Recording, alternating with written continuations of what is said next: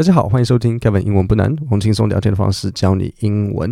那今天我们原本要来分析这个美国黑人跟亚裔女子的这个 interaction 的事情，不过呃这几天工作有点忙，所以我今天没有办法做很细节的分析，我就我会先把 Part Three 抛给你，呃贴上来给你听，然后听完 Part Three 我们再听一次完整的内容。我们今天就先这样把 Part Three 解决掉。especially if they don't speak up for themselves, I will do it for them. I go, whoa, don't do that. That's extremely rude.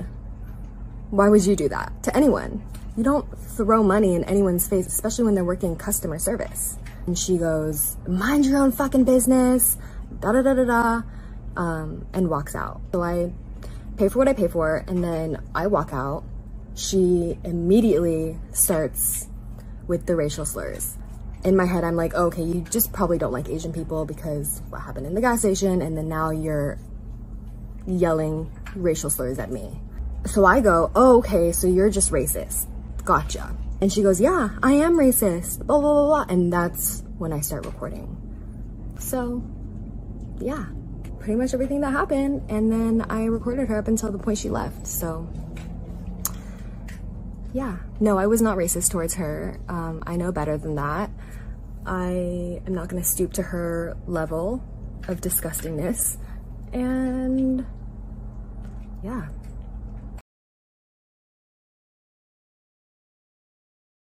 So I'm to address comments like these because I've seen a lot of them on Reddit.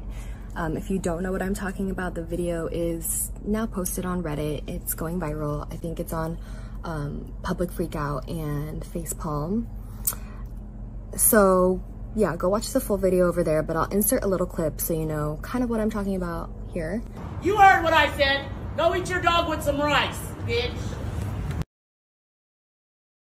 So this happened at the Shell on Madison, right across from Trader Joe's in Capitol Hill, Seattle. And if you know that gas station, you know that it's um, owned by an Asian family. So it's usually one of three Asian men who are working there.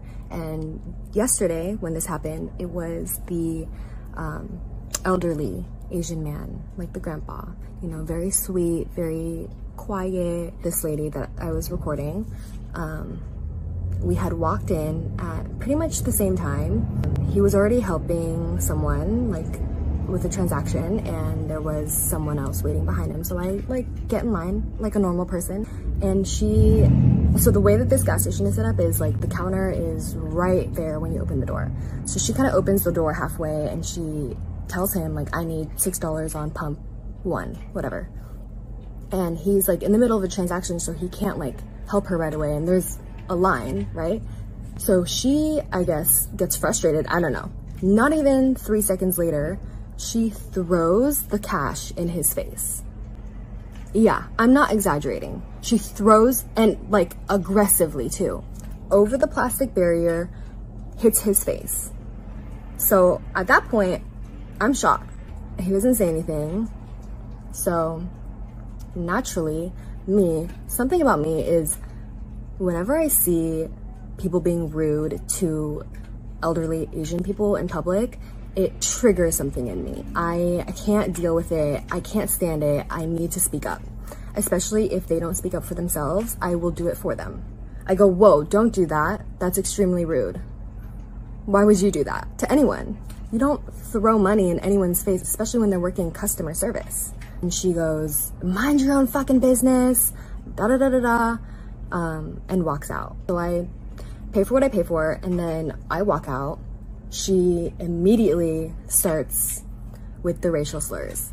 In my head, I'm like, oh, okay, you just probably don't like Asian people because what happened in the gas station, and then now you're yelling racial slurs at me. So I go, oh, okay, so you're just racist. Gotcha. And she goes, yeah, I am racist, blah, blah, blah, blah. And that's when I start recording. So, yeah, pretty much everything that happened. And then I recorded her up until the point she left. So, yeah, no, I was not racist towards her. Um, I know better than that. I am not going to stoop to her level of disgustingness. And yeah,